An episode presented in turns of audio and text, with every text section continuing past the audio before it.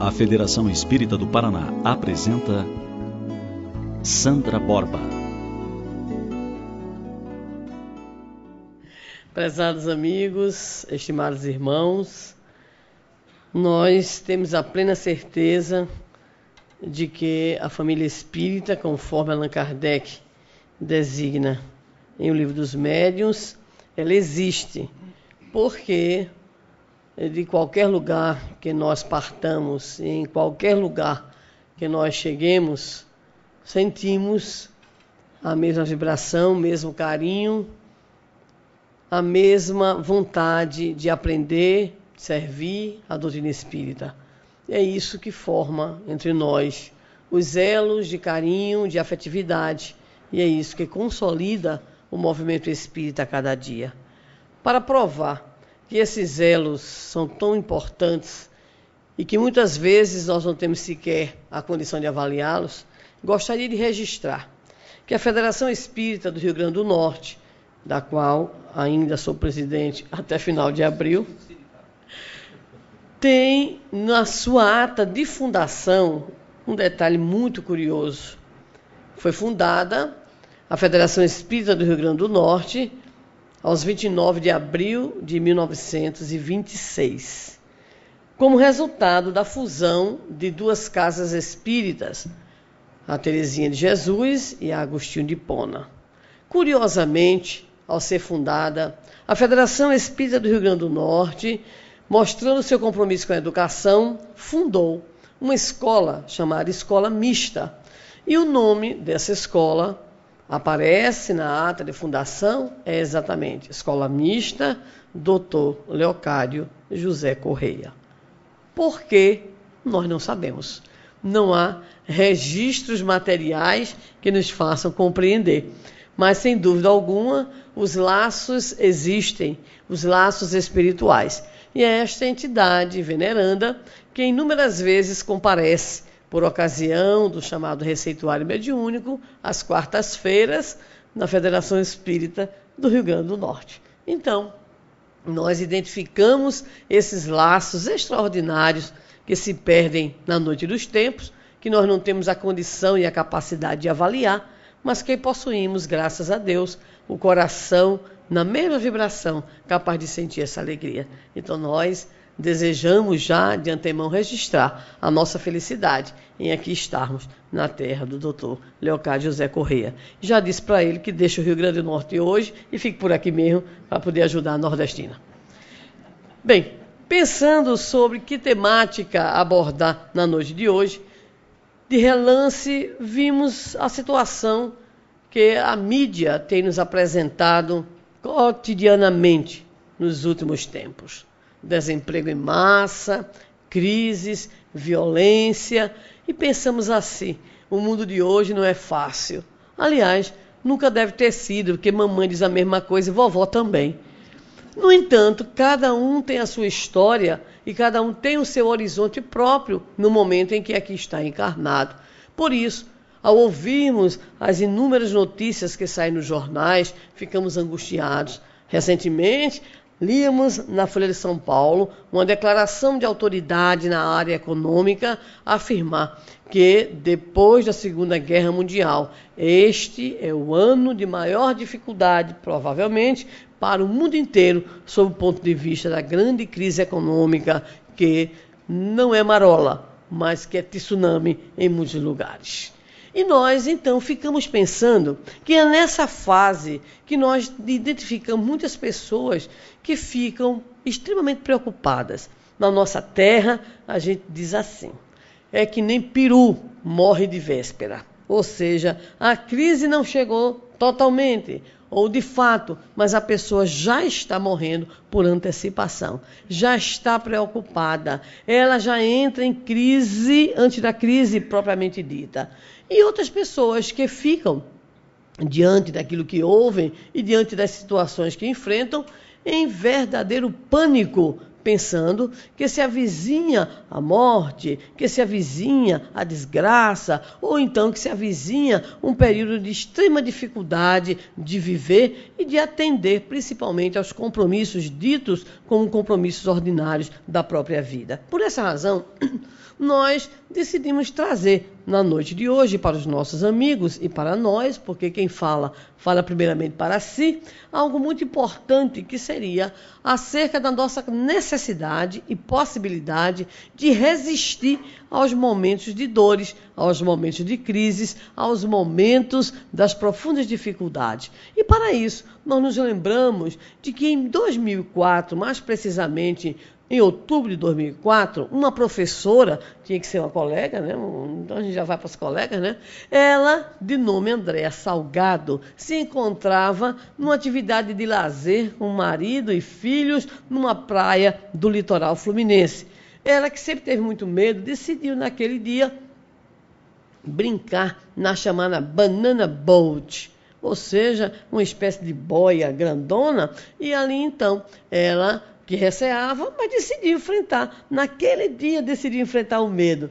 E naquele dia que ela decidiu enfrentar o medo, eis que uma lancha se avizinha, ela não tem tempo sequer de conseguir dar a segunda abraçada. Ela diz: dei a primeira, na segunda já percebeu que as pernas estavam envolvidas no motor da lancha. E nesse momento, ela tenta escapar, mas não consegue e só percebe que a perna direita estava profundamente machucada e o pé esquerdo chegou próximo ao próprio rosto dela. Mas ela observa também que corriam para salvá-la alguns dos companheiros, amigos e até mesmo pessoas que apenas estavam frequentando aquele mesmo ambiente. O seu temor era que os filhos vissem o que estava acontecendo. E ela consegue, com o apoio de salva-vidas, mais adiante a ambulância chega e ela permanece consciente o tempo inteiro. O interessante é que neste momento de dor, ela decide estabelecer uma conversação com Deus, fazendo uma espécie de trato e diz o seguinte: Deus, leve as minhas pernas, mas me deixe viva.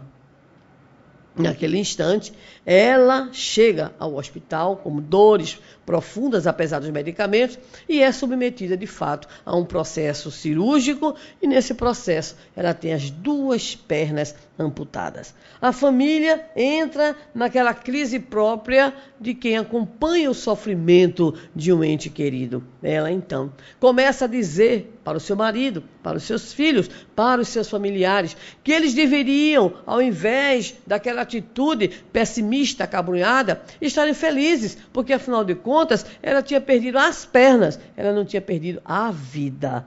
E, posteriormente, ao apresentar um seu relato numa entrevista que foi divulgada no mês de maio de 2005 pela revista Veja, ela diria que o que mais pensava naquele instante era o seguinte: eu tenho um marido, eu tenho dois filhos pequenos. Meu Deus, me dê a oportunidade de cuidar dos meus filhos, mesmo sem perna, não tem problema nenhum. Depois a gente vê o que pode fazer.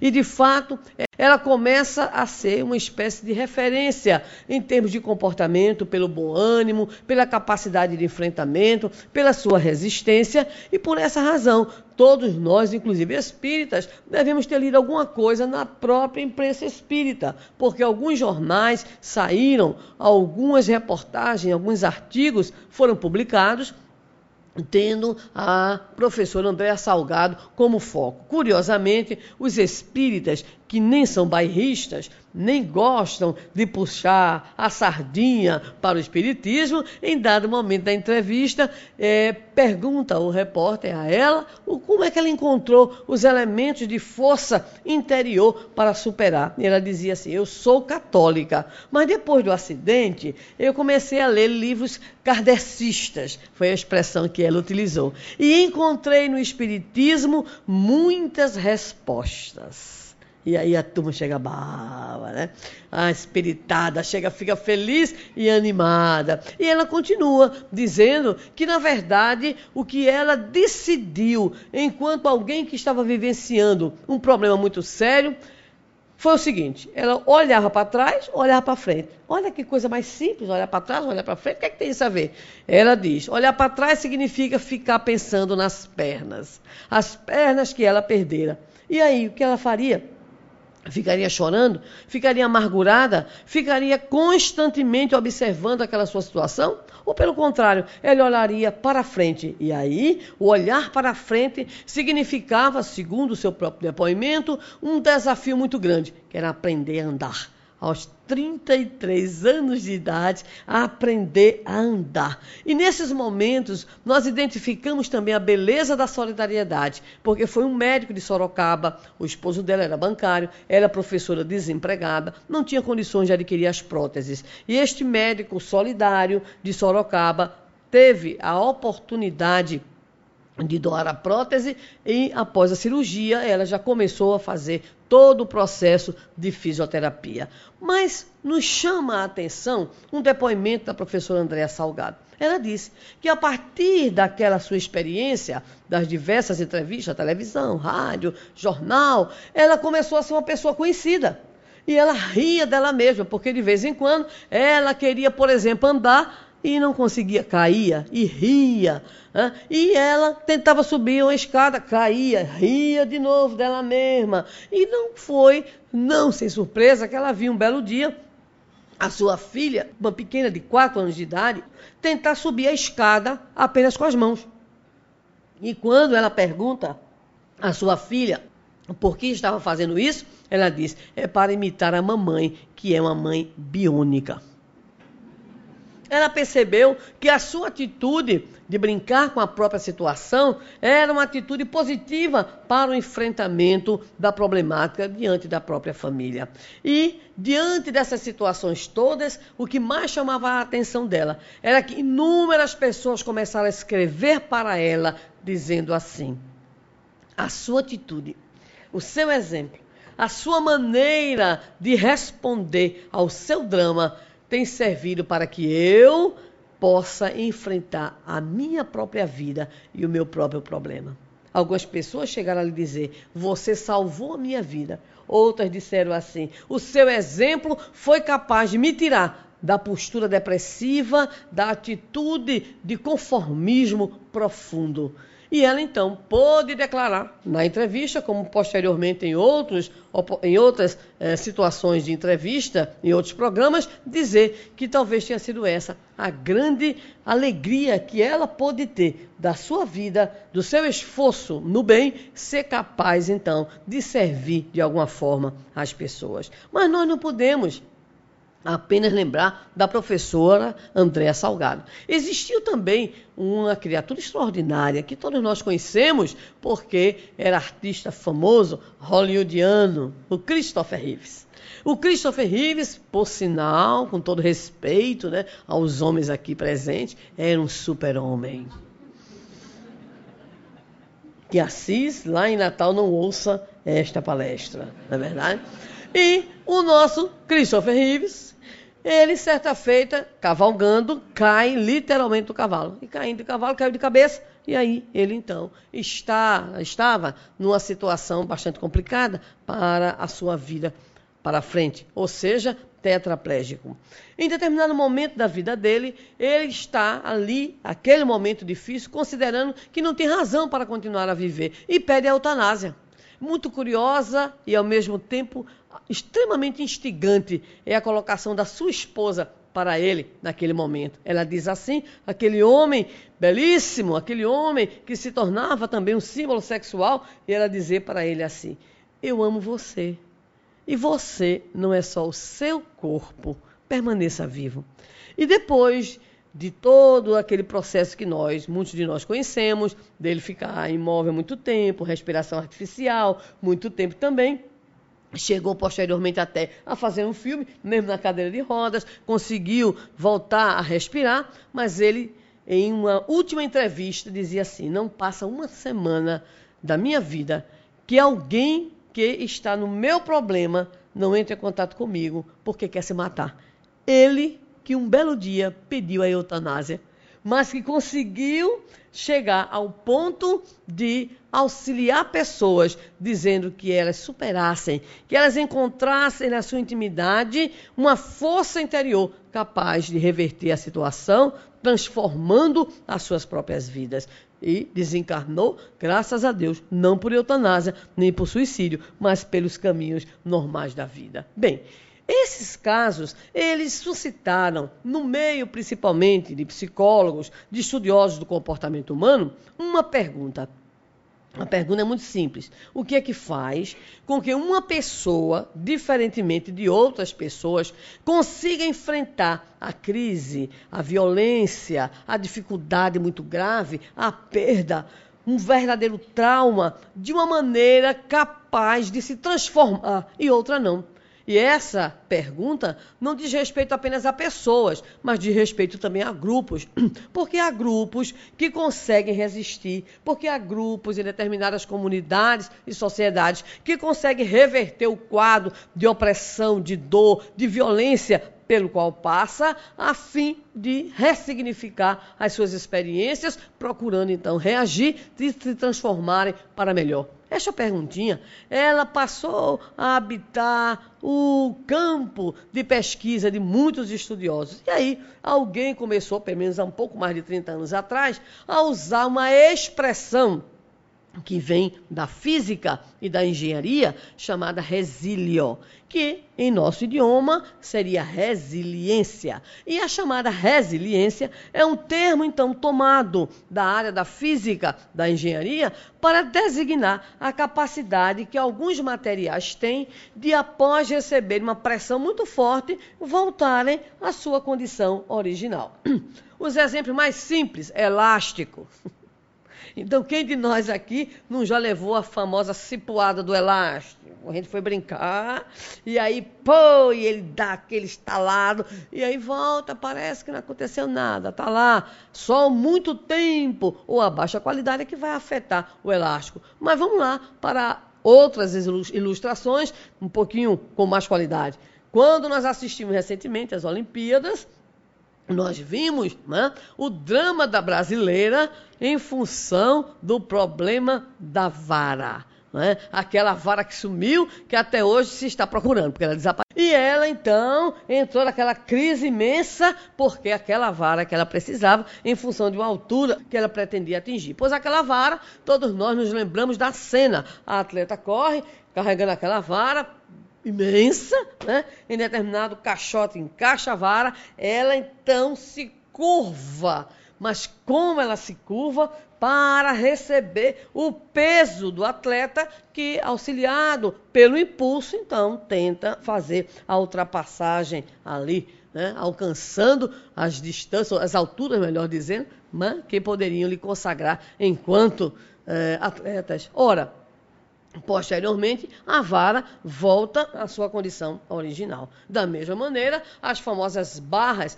assimétricas das meninas e a barra fixa dos homens. Então, apenas para a gente ilustrar o que seria, no campo da física, da engenharia, a chamada resiliência. Então, autores consideraram que esse era um termo muito bom para designar esta capacidade humana de, depois de receber uma pressão violenta, voltar. Só que no caso da criatura humana, ela não volta ao que era. Ou seja, a nossa professora Andréa Salgado, ela foi resiliente, ela é resiliente, está viva até hoje, mas ela não voltou até as pernas. E o nosso Christopher Rives não voltou a andar. Então, no caso das pessoas, o termo resiliência se aplica com algumas variações. Em primeiro lugar, não há um consenso entre os estudiosos, mas há algumas coisas que se poderiam dizer a respeito dele. Primeiro, que é um termo de fácil compreensão. Quando a gente diz assim, fulano é resiliente, é professor, quando recebe o contra-cheque no final do mês, que lá na minha terra é chamado chá de cebola, porque quando a pessoa olha chora.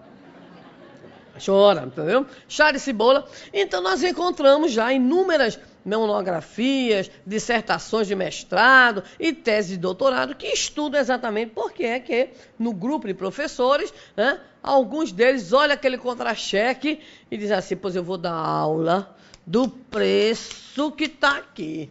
Aí é uma desgraça. Uns conseguem fazer a chamada ali até a letra J, L, mais ou menos, né? Outros colocam alguma coisa no quadro para os meninos copiarem, e assim por diante. Mas tem aquele professor que, mesmo com aquele contra-cheque chá de cebola, ele diz assim: Eu tenho um papel fundamental no desenvolvimento daquela criança do desenvolvimento daquele adolescente, daquele jovem. Então, é aquele professor que a gente, usando a expressão né, da, de uma certa revista, é nota 10, mesmo com o contra-cheque tendo assim nota 5, 4 e assim por diante. Então, muitos se dedicam a estudar. Por que? É a perguntinha. Por que pessoas e grupos têm uma capacidade diferenciada, especial de enfrentamento? O que, é que caracteriza essas pessoas? Então, o termo começou, resiliência, a fazer parte, né? não apenas agora da física, da engenharia, mas também habitando a terminologia, a nomenclatura das ciências humanas e sociais psicológicas principalmente. Mas o que se sabe é o seguinte: primeiro, é que é algo fácil de compreender. Segundo, difícil de definir. Terceiro, impossível de avaliar. Por que é impossível de avaliar? Porque um material concreto, ele pode ser estudado através dos diversos instrumentos, mas o ser humano, ele tem tantas variáveis que hoje já se diria então que a resiliência é de fato a capacidade de resistência de pessoas e de grupos diante de adversidades, diante de pressões, diante de traumas, mas isso tudo como se fosse um conjunto de atitudes que tem a ver com as condições internas do indivíduo e com as condições externas do indivíduo.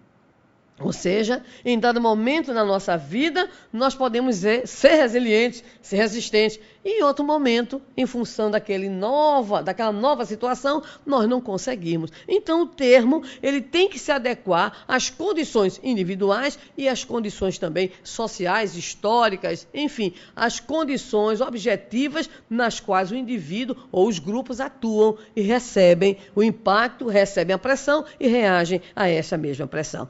Mas é preciso, primeiro, que nós não confundamos. Resiliente não é aquela pessoa que se adapta. Às vezes é somente sonso. Não tem aquela pessoa sonsa? O que é que ela faz, né? Ela vai se acomodando aqui, a gente chama de camaleão. Então tem um problema aqui, ela vai. Ela vai mudando. Tem um problema, ela vai se acomodando, que é para poder enrolar o povo todo, mas isso não é resiliência. Então não é uma simples adaptação. Há algo que mostra de fato a essência da resiliência, que seria a capacidade de transformação do indivíduo. Então o indivíduo, ele se transforma após passar por aquela situação. Mas cuidado, não é qualquer transformação, porque o indivíduo de repente passa por uma situação difícil e ele diz agora, pois agora quem vai ser ruim sou eu. Pois é, agora que eu vou, então não é também isso, nem é então acomodação e nem é transformar-se para qualquer direção ou em qualquer direção, é para o melhor, ou seja, resiliente, nesse sentido agora, humanístico, numa perspectiva psicológica, seria aquela personalidade que, ao enfrentar a adversidade, a pressão, o sofrimento, se transforma para melhor, ou seja, cresce enquanto pessoa. Vamos ver isso em dois exemplos reais. Ela é uma menina que até um ano e meio era dita normal. Havia nascido no Alabama, nos Estados Unidos, em 1880 mas com um ano e meio de idade, uma enfermidade de difícil diagnóstico a torna uma criança cega e surda. Por consequência, não consegue aprender a falar. Até os sete anos de idade, Helen Keller, o nome da nossa figura, não consegue nem perceber o que se passa no mundo, não consegue se comunicar. É uma criança, embora os pais tentem de alguma forma ajudá-la, mas é uma criança uma espécie de ilha isolada né, do continente das experiências sociais. No entanto, por indicação de Graham Bell, ela vai receber perto de completar sete anos, como professora, uma jovem de apenas 21 anos de idade, chamada Anne Sullivan, que havia feito nada mais, nada menos do que nove cirurgias para recuperar a visão. É a jovem Anne Sullivan que então se tornará a mestra, a amiga, diríamos, o anjo da guarda encarnado. Porque tem uns anjos de guarda que reencarnam mesmo e colam junto do protegido. Eu tenho certeza que aqui tem gente que tem um bocado de anjo de guarda ali, juntinho. Às vezes não percebe, mas está ali a criatura né, presente no dia a dia. Anne Sullivan foi isso para Helen Keller. Aquela menina que em um dia de abril de 1880 87. Ela impaciente. Imagina a criança cega, surda e, por consequência, muda. Imagina a angústia, aquela dificuldade de se comunicar. É quando Anne Sullivan elas estão no ambiente com água, tem a ideia de molhar uma das mãos né, da jovem, da menina, aliás, da criança Helen Keller, e na outra soletrar a palavra água. Naquele instante, a jovenzinha, pequenininha, né, a criancinha Helen Keller percebe aquilo que a sua mestra queria, que ela sempre chamava de professora, queria lhe dizer. Ela pega a água, sente que é fria, que escorrega, e ela né, soletra ali, water. E naquele dia foram 30 palavras que a menina, para que nós apenas situemos, Helen Keller, aos 10 anos, vai aprender a falar. Se dirigirá à escola especial para crianças cegas, dominará o braille e se tornará não apenas alguém excepcional, porque consegue enfrentar a dificuldade, a necessidade especial, a limitação na condição de cega e de surda, mas é alguém que chega a cursar a Universidade Radcliffe se forma em filosofia publica diversos livros, um dos quais tem o nome Otimismo. Começa a fazer palestras pelo mundo inteiro. Recebe comendas, inclusive aqui no próprio Brasil, a comenda Cruzeiro do Sul, ela recebeu. Faz um trabalho social intenso em defesa dos direitos das crianças cegas e surdas. Dirige-se a chefes de Estado, profere conferências, exige a manifestação real das instituições, das associações que protegeriam, que deveriam proteger essas crianças, denuncia a omissão, as dificuldades, inclusive até de movimentação, a ausência da assistência médica e aos 70 78 anos de idade, na Ásia. Ela percorre 40 mil milhas em cinco meses. Retira-se e vai desencarnar aos 88 anos de idade. Nós selecionamos apenas uma frase da nossa, aliás, um período, um pensamento da nossa Helen Keller. Ela diz assim: quando uma porta de felicidade se fecha, outra porta se abre. Mas muitas vezes nós olhamos tão demoradamente para a porta fechada que não podemos ver aquela que se abriu diante de nós. É uma história das mais importantes. Ela chegou a ser amiga de quem? De John Kennedy, o conhecidíssimo, famosíssimo, né? Presidente dos Estados Unidos. Era amiga de Charlie Chaplin, imagine. E chegou a ser apontada como uma das mulheres mais importantes do mundo pela sua capacidade de luta, pelo seu esforço e pela sua coragem. Um exemplo, diriam todos os seus amigos, um exemplo de superação. Ou seja, nós poderíamos identificar em Helen Keller a chamada personalidade resiliente. Ou seja, diante da adversidade, diante do problema, imaginemos que esse problema acompanhou a vida toda, porque o problema não é a adversidade, não será a eliminação do problema, a eliminação da adversidade, é a postura que a gente tem diante da adversidade. Ou seja, a dor não foi superada, continua a ser cega, continua a ser surda. Era agora o quê? O como enfrentar. Mas para que os homens não fiquem com ciúmes? Porque vocês sabem que os homens são profundamente ciumentos. Quando a mulher fala e fala bem de outra mulher, eles lá na intimidade dizem, hum, puxando o saco, né? É, farinha do mesmo saco. Né? Então, para que meu amigo Francisco não fique pensando que eu vim aqui fazer discurso bem próximo ao Dia Internacional da Mulher, eu vou lembrar agora de um personagem que nasce em, em Viena, na Áustria, e que vai ter uma experiência dolorosíssima, que é a experiência do campo de concentração. O nome dele, Viktor Frank. De onde? Da Áustria psicanalista, inclusive considerado um dos três maiores nomes da chamada psicanálise, psiquiatria austríaca. Ele, então, vai viver a experiência de um campo de concentração. E no campo de concentração, ele vai encontrar os elementos para escrever as suas obras, de modo especial a obra que o imortalizará sobre o homem e os seus desafios. E nessas mais de 100 páginas, ele irá então tecer comentários sobre aquilo que ele observou. Ele é um sobrevivente. Aquilo que ele observou no campo de concentração. E o que ele observou no campo de concentração foi muito simples. Ele dizia o seguinte: a pessoa no campo de concentração, e olha que era Auschwitz, o pior deles, né? Ele dizia assim: a pessoa só tem dois caminhos, ou resiste ou se entrega. E ele começou a levantar, a partir da sua observação, que pessoas eram capazes de resistir. E ele encontrou dois grandes conjuntos de pessoas. Primeiro conjunto eram as pessoas que amavam. Então, alguém que amava muito, um filho que estava longe, aí a pessoa diz assim: Eu sobrevivo, porque eu quero encontrar aquela pessoa.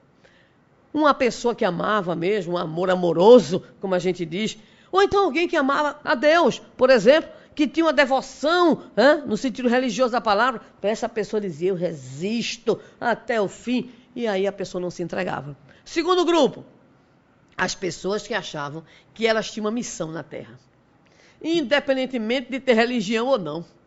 Olha que coisa interessante. Então eram pessoas que diziam: Eu tenho uma tarefa a cumprir. E porque tenho essa tarefa a cumprir, eu resisto. Então dizia o nosso prezado Victor Frank: apenas esses dois grupos de pessoas. As outras desistiam. No popular, jogavam a toalha. Muitas encontravam o caminho do suicídio, outras, em verdadeiros surtos de desespero, se jogavam nas cercas de Auschwitz e muitos então acabavam antes consigo mesmo pela deserção, a própria vida numa entrega profunda à desistência do próprio viver. Ora, meus amigos, nós poderemos observar que de fato Vitor Frank estava certo. As pessoas capazes de resistir são pessoas que amam e são pessoas que encontram no fazer da vida no exercer uma atividade, algo capaz de lhes trazer uma motivação interior. Por essa razão, nós poderíamos rapidamente delinear algumas das chamadas características das chamadas pessoas resilientes, ou das pessoas capazes de resistir às dores, aos sofrimentos, às adversidades. Primeiro, a pessoa tem que ter ideais. Quem vive sem ideal? Quem vive sem um sonho? Quem é capaz de viver como se estivesse apenas querendo resolver o dia de hoje, como se for um animal que necessita sair à caça a fim de suprir a sua própria necessidade. O homem é o único ser prospectivo, ou seja, é o único ser que olha o amanhã.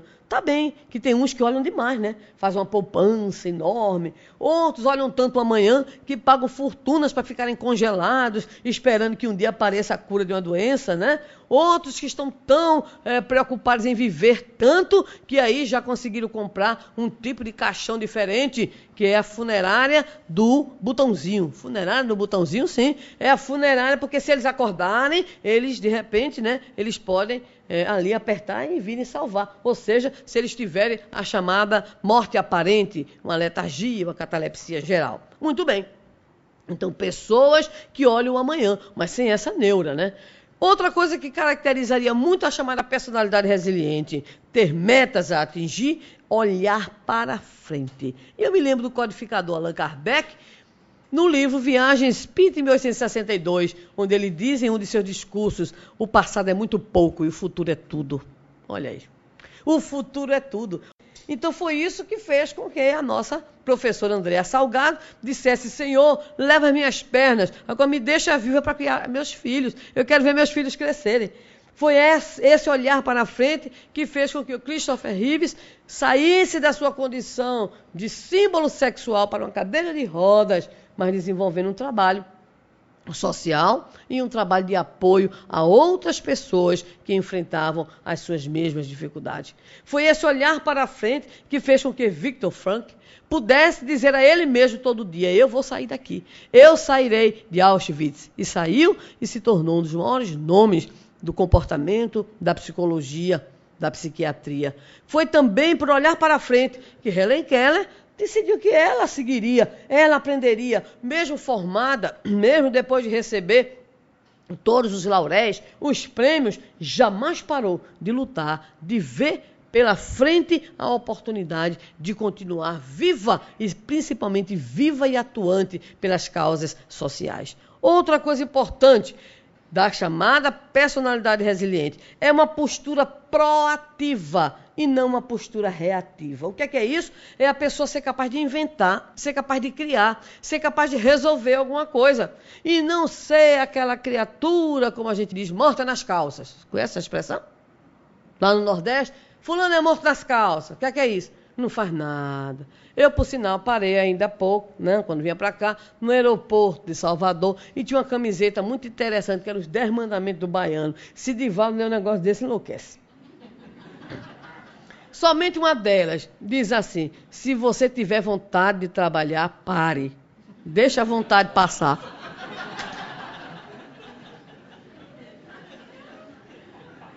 É, é, apenas. Eu li, eu ria para me acabar. Então é aquela pessoa, né? Oh, nada contra os baianos, pelo amor de Deus, né? Então, o que é que ocorre? É aquela pessoa que apenas vai reagindo, vai carregando. Você pergunta ela, como é que você vai? Vou indo. E ainda diz assim, for como Deus quer. Aí você diz assim, então tá ótimo. Então não. Você não vai como Deus quer? Vou. Então Deus só quer o bem da gente, mas não estou bem não. E aí você fica pensando que essa pessoa, não é verdade? Reclama de tudo. Então, a pessoa proativa, ela vai em busca das oportunidades de inventar, de criar, da oportunidade que ela tem de reverter a situação e o quadro. Não, acredito que alguns aqui, né, logicamente, os homens não, mas algumas mulheres devem assistir o Mais Você. De vez em quando eu gosto de assistir, inclusive todo mundo assistiu de Divaldo, homem, mulher, todo mundo assistiu. Mas vamos lá, né? Então apareceu, em homenagem ao Dia né, da Internacional da Mulher, uma figura chamada, ah, não, não lembro o nome dela não, uma figura que era pedreira detalhista. Não sei se alguém aqui percebeu. E eu fiquei pasma com aquela criatura. E a outra é carpinteira de forma. E aí, a curiosidade da Ana Maria Braga era saber o que, é que elas eram. Mas veja que coisa interessante. A chamada pedreira detalhista, dois filhos para criar sem nada. Começou a vender salgados. E aí uma colega disse assim para ela, olha, tem esse lugar aqui para você viver, um depósito. Horrível depósito, triste. Um vão só, como a gente diz, um vão só. Ele disse, olha, é isso que eu tenho. Mas você devia fazer, sabe o quê? Um curso de pedreira. E ela disse, pedreira, e tem? Tem. E aí ela foi fazer o curso. Vendia salgado de manhã, fazia o curso de pedreira detalhista à tarde e à noite, o que, é que ela fazia? Ajeitava o vão. Ou seja, ela ficava na oportunidade, sempre atenta de colocar em prática. Então, ela conta que de repente tinha que fazer o contrapiso e não sabia. Ia para a aula, aprendia a fazer contrapiso, já ficava em casa correndo e muitas vezes, 5 horas da manhã, lá estava ela fazendo, ou seja, exercitando, colocando em prática o que havia né, recebido enquanto conteúdos na sua, no seu curso de pedreira detalhista. Ou seja, não ficou chorando, eu tenho dois filhos para criar. Não ficou naquela postura de quem apenas reclama, de quem apenas chora. Foi a luta. É uma característica da pessoa resiliente. Ela sai, ela enfrenta. Mesmo que muitas vezes faça o que não deve fazer. Ou mesmo que às vezes erre. Mas ela tem essa atitude de sair, olhar para frente e fazer alguma coisa. Muito bem. Fé humana, conforme nos diz o Evangelho segundo o Espiritismo. Quando a pessoa tem a fé em si própria também. Tem aquela pessoa que é capaz de olhar a problemática, a dificuldade e dizer assim: eu sou capaz de fazer isso, eu tenho coragem de fazer aquilo, porque a pessoa confia em si. Conheci uma senhora já quase sexy, sagenária, sexagenária num programa de alfabetização. E a gente abria para que pudessem aparecer depoimentos interessantes, e ela quis fazer um depoimento. E ela, ela disse assim: olha, eu estou hoje na condição de alfabetizadora, mas eu fui analfabeta até mais de 30 anos de idade. Todo mundo ficou impressionado. Até mais. Por quê? Primeiro, meu pai não deixava ir para a escola, que ele dizia que quem ia para a escola era filho de rico. Filho de pobre tinha que ir para a lavoura. Né? E depois eu casei. E o marido dizia assim: aprende a ler, não, porque se aprender a ler, vai arranjar namorado. E eu não quero ficar com fantasia de boi. Você já deve saber o que é. E aí então ela disse: tive que, depois de muito tempo, decidir. Eu olhei para ele se quiser me deixar, me deixe, porque agora eu vou estudar. E foi estudar. E ela disse algo que todo mundo ficou impressionado num curso de alfabetizadores, para alfabetizadores. Ela disse assim: olha, eu sabia tudo, eu só não sabia ler. Mas a maneira como ela disse, eu sabia tudo, eu só não sabia ler. Diz respeito à construção nela mesma naquilo que a gente chama de autoestima, que é a valorização que a gente dá ao autoconceito que a gente tem. Ou seja, para aquela mulher, já aos 60 anos de idade, ela ser uma alfabetizadora. Ela retoma a sua história de vida e ela diz: Eu sabia tudo, o que era importante para viver. Tudo o que foi indispensável para criar os filhos. Só não sabia ler, é um detalhe.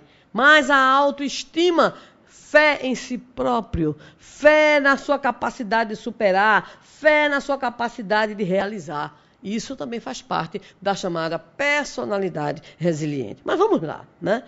Sob o ponto de vista espírita, por que, que existe aquela diferença a qual nos referimos de pessoas que, diante de certas dificuldades, conseguem superar, ser resilientes e aquelas que não conseguem? Ora, este conceito, na visão espírita, ele seria muito mais ampliado em função da compreensão espírita de que cada um de nós está num determinado patamar de evolução. Cada um de nós conta com um certo conjunto de experiências. Cada um de nós traz na sua memória não é a memória atual, é a memória profunda, a memória plena, as experiências e vivências que nos marcam. Então, nós somos pessoas mais ou menos resilientes também em função das próprias condições espirituais que temos de enfrentamento dos problemas da vida, das situações que a vida nos apresenta. Mas há algo que na ótica espírita, nos auxiliaria bastante a termos uma personalidade resiliente. Porque uma das maneiras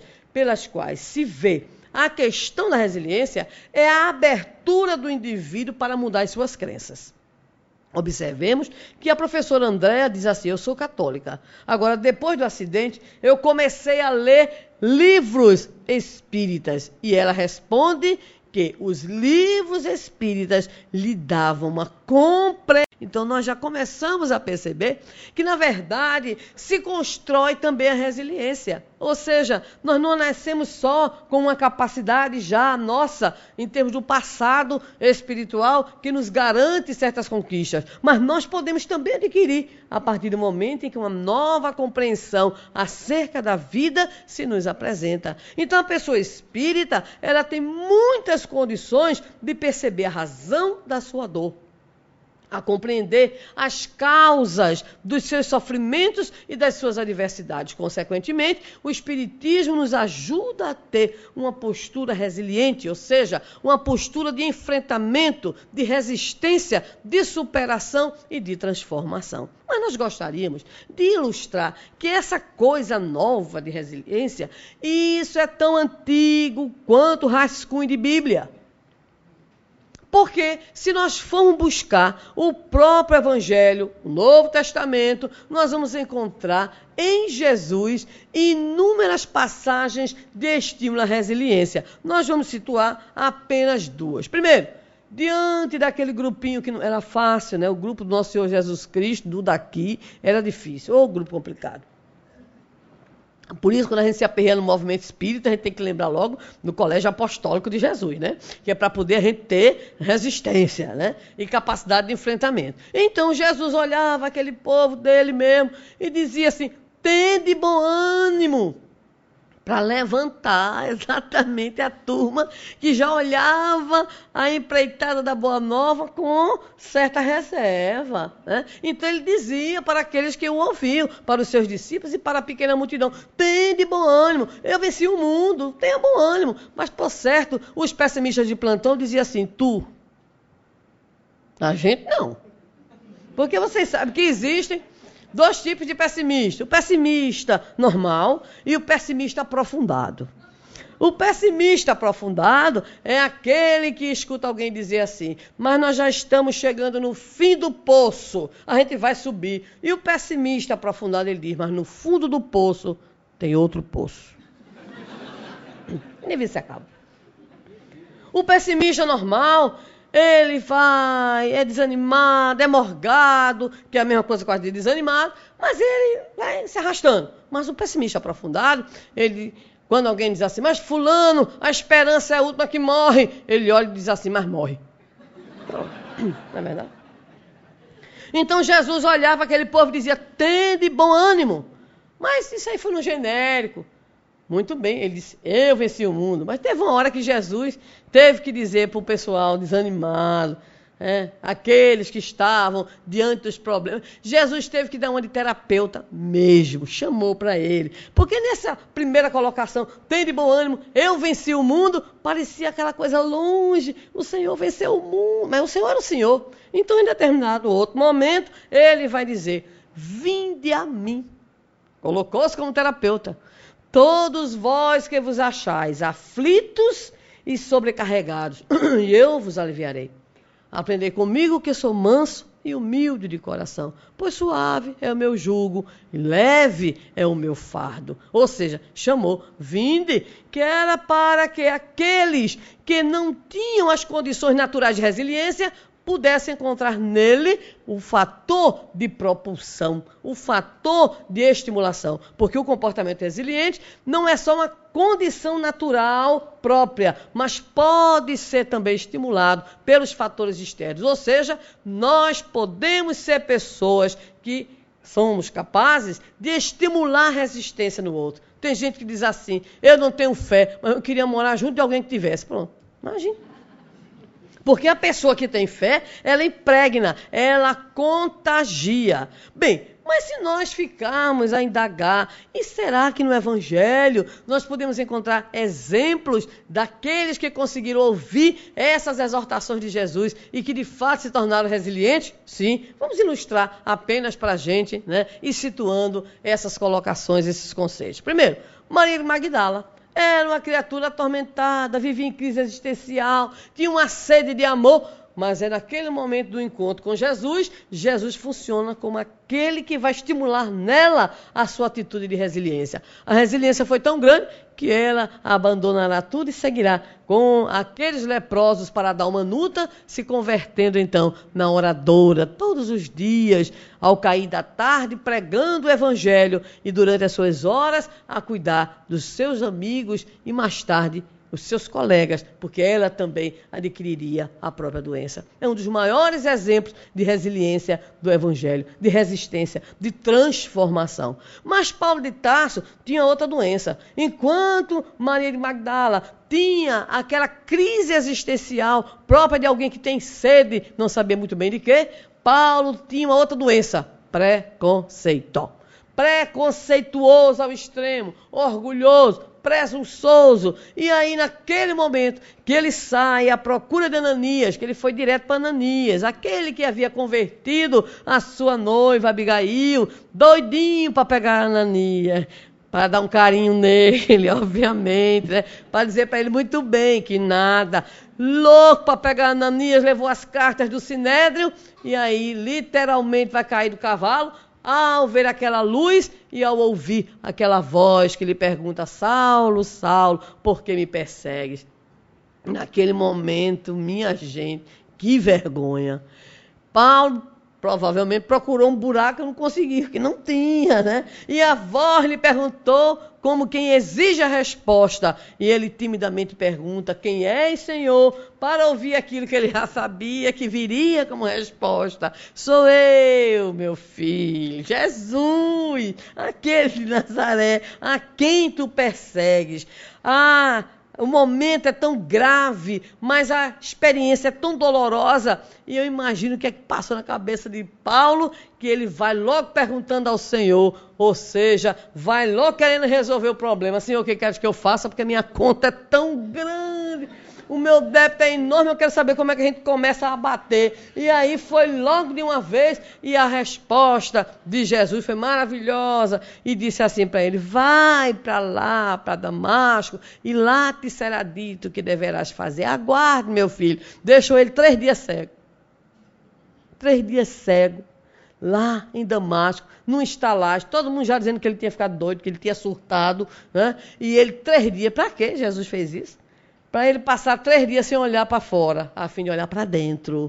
Porque uma das características também da pessoa resiliente é aquela que busca se autoconhecer, para descobrir o seu limite, a sua dificuldade, para crescer, conforme nos assevera o Livro dos Espíritos, na sábia resposta 919 da autoria de Santo Agostinho, fazei o que eu fazia quando vivi na terra. Ou seja, pergunte o que é que você fez, faça o exame de consciência. Pois Jesus deixou Paulo três dias e para poder a situação ficar bem boa mesmo, não mandou outro não. Foi lá e disse assim, Ananias, meu filho, vá lá eu penso que Ananias devia ser assim com o Senhor. Porque quando Jesus diz assim, Ananias, vai ter com Paulo, Senhor, aquele dali que está me perseguindo, perseguindo a gente tudinho. E Jesus disse para Ananias, vai, meu filho, atrás dele, vai aplicar passes nele, vai porque ele é o vaso escolhido. E Jesus deu uma realmente de terapeuta e disse assim, ele vai ver quanto é que ele vai ter que sofrer por amor de mim. Rogou praga. É o único caso que eu conheço nos rogou e disse: Paulo ia ver o que é que ele ia precisar sofrer para de fato se encher, né? no caso dos ensinos, dos ideais, dos valores do cristianismo. E aí Paulo é uma figura extremamente resiliente, porque o que Paulo apanhou, minha gente, não está escrito no gibi, não. O que Paulo foi açoitado, preso, apedrejado, uma vez jogaram tanta pedra no pobre, mas tanta pedra que pegaram o pobre e jogaram num lugar chamado Monturo. E foi lá que Timóteo foi e conseguiu resgatar. Então era desse jeito. Mas Paulo dizia assim, mesmo com as mãos cansadas e os joelhos desconjuntados, com artrite, com artrose, né? Ele estava ali animado e dizia assim: Nós somos angustiados, mas nunca desanimados. Nós somos cheios de dificuldades, porque isso faz parte da nossa condição evolutiva, mas sempre o quê? Desejosos de seguir adiante. É um exemplo extraordinário de resiliência. Mas vamos lá. E aqueles que seguiram a Jesus? Vamos começar por um que tem muito a ver conosco, que é o Agostinho de Pona nosso mentor espiritual do Rio Grande do Norte. Agostinho vivia naquela crise. Vou, não vou, vou, não vou, vou, não vou. Vou ser santo como minha mãe ou vou ser devasso como meu pai. Vivia nessa complicação. Até que um belo dia ele realmente tem uma experiência mística, e nessa experiência mística ele optou pelo lado materno. Ainda bem, Santa Mônica. Mas o nosso Agostinho de Pona sofreu também. E como sofreu, como acompanhou todo aquele processo da igreja nascente, como se equivocará, inclusive, ainda em alguns dogmas que ele fundamentará. Mas não nos esqueçamos, foi um exemplo tal que a própria multidão é que o institui bispo, né? pede às autoridades eclesiásticas para que ele se tornasse bispo da cidade de Pona pela sua dedicação integral, ou seja, aquele seu sofrimento, aquela sua dor se transforma então no estímulo à sua própria redenção. Mas vamos lá, tem o Francisco de Assis, né? tinha o desespero juvenil, naquela época sem shopping, que segundo os adolescentes é o lugar da felicidade, né? Sem muita coisa para fazer, sem televisão, sem Orkut, ia na Paz Cruzada, ou seja, queria a coisa mais animada da época. Entra em crise também, entra no desespero juvenil. Mas o Senhor lhe aparece e vai lhe pedir para que ele reconstruísse a sua igreja. E no exemplo de resiliência profunda, de resistência profunda, ele chegará ao ponto de dizer àqueles que contemplavam um momento em que uma doença, um glaucoma, ele necessitará que um, um ferro em brasa vá né, ali no seu olho, ele olha para o ferro, olha para o fogo, diz assim, irmão fogo, vê lá, hein? Cuide direitinho dos meus olhos. O irmão leão desmaiou, buf! E ele lá, né? Passando aquela situação. Resiliência, mesmo também depois de traído por muitos de seus amigos que mudaram a sua revelia, os estatutos da ordem. Mas resiliente. Mas para que a gente não fique só desse lado, vamos para os espíritas também, para a gente ir fechando, pode ser? Então lá pelos espíritas. Estou chegando ao fim, viu? Estou chegando. Vamos começar pela figura de Jesus Gonçalves. Jesus Gonçalves, que nasce no interior de São Paulo, fica órfão aos três anos de idade, aos 14 é agricultor e começa uma vida complicada. Ele casa, as mulheres morrem. Ele casa, as mulheres morrem. Morreu a primeira, já vinha com dois filhos do casamento primeiro, deixou ele com seis. Dois dela e quatro deles, dois. Imagine que situação. Depois ele casa de novo, imagine, ser menino para criar, casa de novo. Doze anos depois, morre a segunda. Ele vai, aos 27 anos de idade, descobre que tem ranceníase. Naquele momento, imagine no nosso Brasil, né, ainda que lá, pela, aqui pelas bandas do sul, mas o preconceito é em todo canto, né, não conhece latitude. E o nosso prezado Jesus Gonçalves é retirado da própria vida é, em sociedade e vai ser é, colocado nos chamados hospitais ou sanatórios destinados. E ele sempre na sua intimidade, porque era materialista profundo, ateu, é quando ele, então, lá, afinal de contas, já tinha dois casamentos, e encontra uma outra alma muito generosa lá, Ninita. E aí, terceiro casamento casa com Ninita, lá no hospital. E Ninita era estudiosa do Espiritismo. E dizia assim: homem, estuda o Espiritismo, que você vai encontrar as respostas para as suas dores e seus sofrimentos. Eu sou ateu, sou materialista. E ela então desencarnou. No velório de Ninita, Ninita manda uma mensagem mediúnica para ele: Velho, deste besteira, Deus existe. Ele ficou doido, começou a ler sobre espiritismo a partir daquela mensagem estranhíssima. Mas um belo dia ele teve tanta dor, mas tanta dor, meus irmãos, era tanta dor, que ele então lembrou de Ninita, lembrou da mensagem e decidiu fazer com Deus uma negociação. Disse assim: Deus, se você existe, eu lhe dou cinco minutos para colocar um remédio aqui. Olha, Deus só precisou de dois. dois minutos. Ele, dois minutos, ele bebeu água, a água ficou amarga. Ele chamou alguém para verificar. Disse: está amargo, está estranha essa água. Pois é, eu fiz aqui uma reza, é, pedi a Deus e já tem aqui. E ele ficou né, aliviado da dor. Começou a estudar o Espiritismo e se tornaria então o grande nome do Espiritismo no interior de São Paulo inclusive chegando a criar a instituição espírita. Diz que já bem, inclusive o nome da instituição espírita era Agostinho de Pona, certo? E aí então, ele, isso foi em 45, ele desencarnou em 47. Diz que uma semana mais ou menos, ou duas semanas antes dele desencarnar, ele tinha perdido a voz completamente, mas foi ao centro espírita se arrastando, resiliente, né, forte. E aí diz que naquela hora passou a tal da rouquidão, ele falou, fez uma palestra belíssima. E depois que acabou a palestra, ficou mudo de novo. Desencarnou. É o poeta das chamadas chagas redentoras. Mas foi a personalidade sempre de liderança. Gostava de futebol, adorava clarinete. Onde ia, sempre estava envolvido com as artes. Resiliente na sua dor e no seu sofrimento. Mas nós temos uma outra figura, ainda de São Paulo. É a figura de Araçatuba, a conhecida Benedita Fernandes.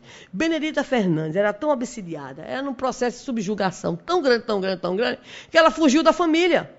Ela fugiu da família e ficava lá no noroeste paulista, aperreando, e quando foi um belo dia, foi parar na cadeia. Eu não sei que coisa boa, o carcereiro e um militar eram espíritas e deram passe em Benedita Fernandes. levaram o nome de Benedita para desobsessão e Benedita então recobrou a consciência. E ao recobrar a consciência, decide devotar sua vida aos doentes, construindo inclusive um sanatório para doentes mentais. Desenvolveu uma obra assistencial para crianças e ficou conhecida como a Dama da Caridade resiliente, ou seja, da dor que a afetava, transforma essa dor em oportunidade de crescimento. Mas sem dúvida alguma, uma das figuras mais interessantes da literatura e do movimento espírita é da terra mineira de Tuiutaba, o prezado Jerônimo, um dos maiores exemplos de resiliência. Contam os seus biógrafos que menino pobre lutou desde cedo e que, aos vinte e poucos anos, foi assistir uma sessão de cinema daquelas, a Van Premiere, e aí foi simplesmente o filme e o vento levou.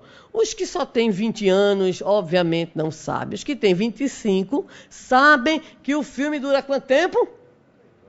Três horas e cacetada. Quase quatro horas. Só Daniel é que tem 25 anos aqui. Graças a Deus. E ele demorou, porque não é somente mulher que se demora para se arrumar. Ele tinha um terno de linho branco. E aí ele foi todo bonito e charmoso. Quando chegou, o cinema estava cheio lotado, ele ficou em pé. Em pé. Três horas. Quase quatro. E aí ele saiu carregado. Porque o processo inflamatório, né? Ah, tudo inchou. E o terno de linho branco foi cortado. E não foi apenas o terno de linho branco que foi cortado. E o vento levou, era o nome do filme. E levou muita coisa. Porque a partir daquele momento começava a vir a cruzes daquele que passaria décadas numa cama ortopédica, que passaria 20 anos cego também que ergueria uma das maiores obras de assistência e amparo, que divulgava o espiritismo, que tinha um vozeirão, que adorava, adorava cantar, que ficou amiga até de Roberto Carlos. E que dizia para Divaldo: Veja só, Divaldo, você fala e eu saio carregado na cama. E dizia de uma forma bem-humorada, porque o bom humor é a outra característica das personalidades resilientes. Ele dizia assim: casei-me com o espiritismo no civil e com a dor no religioso. Certa feita levaram para que Zé Arigó o curasse. E Zé Arigó, no caso o espírito Fritz através de Zé Arigó. E o espírito Fritz, naquela hora, olhando a situação de Jerônimo, disse assim: o problema dele são os três seis. Três seis? É. E perguntaram o que é isso? Calma, cama e karma. Mas ele não tinha problema, mesmo enfrentando aquela situação toda, dizem aqueles que o conheceram, jamais se ouviu reclamação, jamais se ouviu a revolta. Quando lhe perguntaram certa feita o que seria felicidade, ele dizia: do jeito que eu vivo que eu sou, seria dormir de lado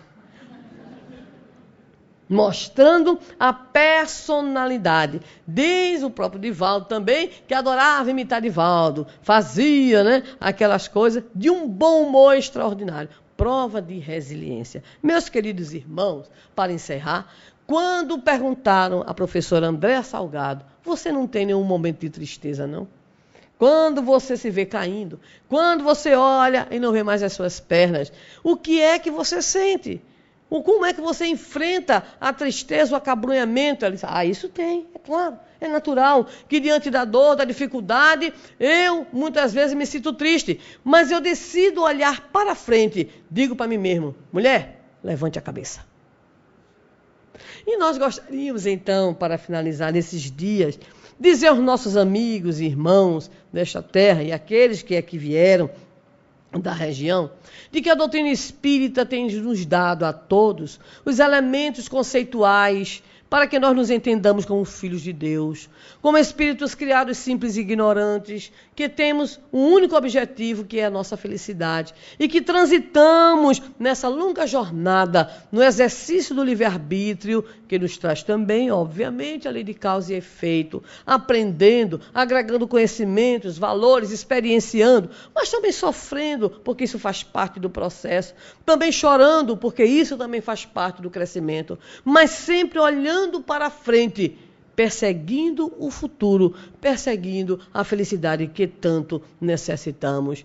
Lembramos, finalmente, a figura mitológica da fênix, aquele pássaro que, ao ser destruído, entra aquela combustão, mas daqui a pouquinho ressurge. O Espiritismo nos mostra que, semelhante à fênix, nós também somos capazes de, ao passarmos pelas dores, pelas dificuldades, pelos problemas, parece que em nós tudo se acaba, tudo se destrói, mas nós ressurgimos das cinzas e nós nos refazemos, nós nos recompomos, porque nós somos seres criados para a imortalidade, nós somos seres criados para a felicidade, porque a dor, o sofrimento, a adversidade, a prova e a expiação são processos ainda necessários ao nosso processo a nossa jornada evolutiva. E quando aprendermos com a dor e com o sofrimento, nós estaremos também conquistando a oportunidade de evoluir com menos dor e com menos sofrimento. Não é que os espíritas eles sejam acostumados a sofrer, que queiram sofrer, mas ressignificamos enquanto espíritas o sofrimento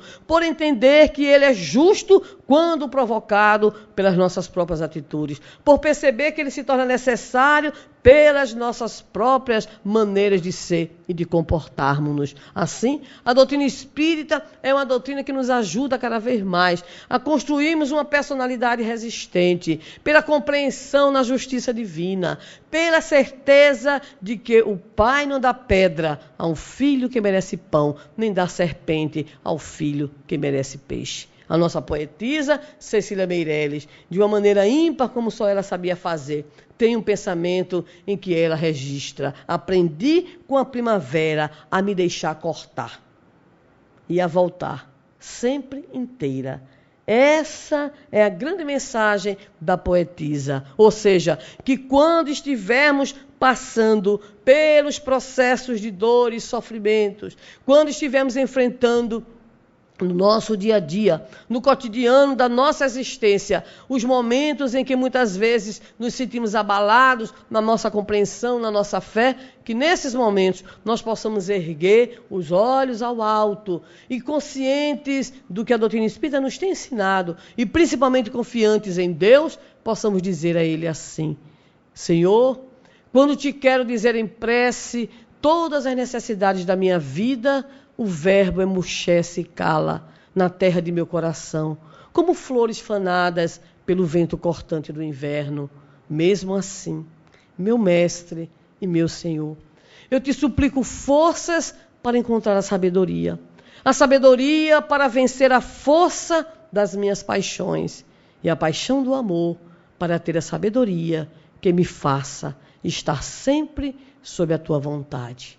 Força para enfrentar dificuldades, sabedoria para compreender as causas e os mecanismos de sua superação e amor, que é o alimento das almas. Que Jesus nos abençoe e que possamos, nesses dias de crise e de dificuldade, erguer na intimidade do nosso coração um santuário bendito, onde o Senhor permaneça nos dizendo: tende bom ânimo. Que Jesus nos abençoe.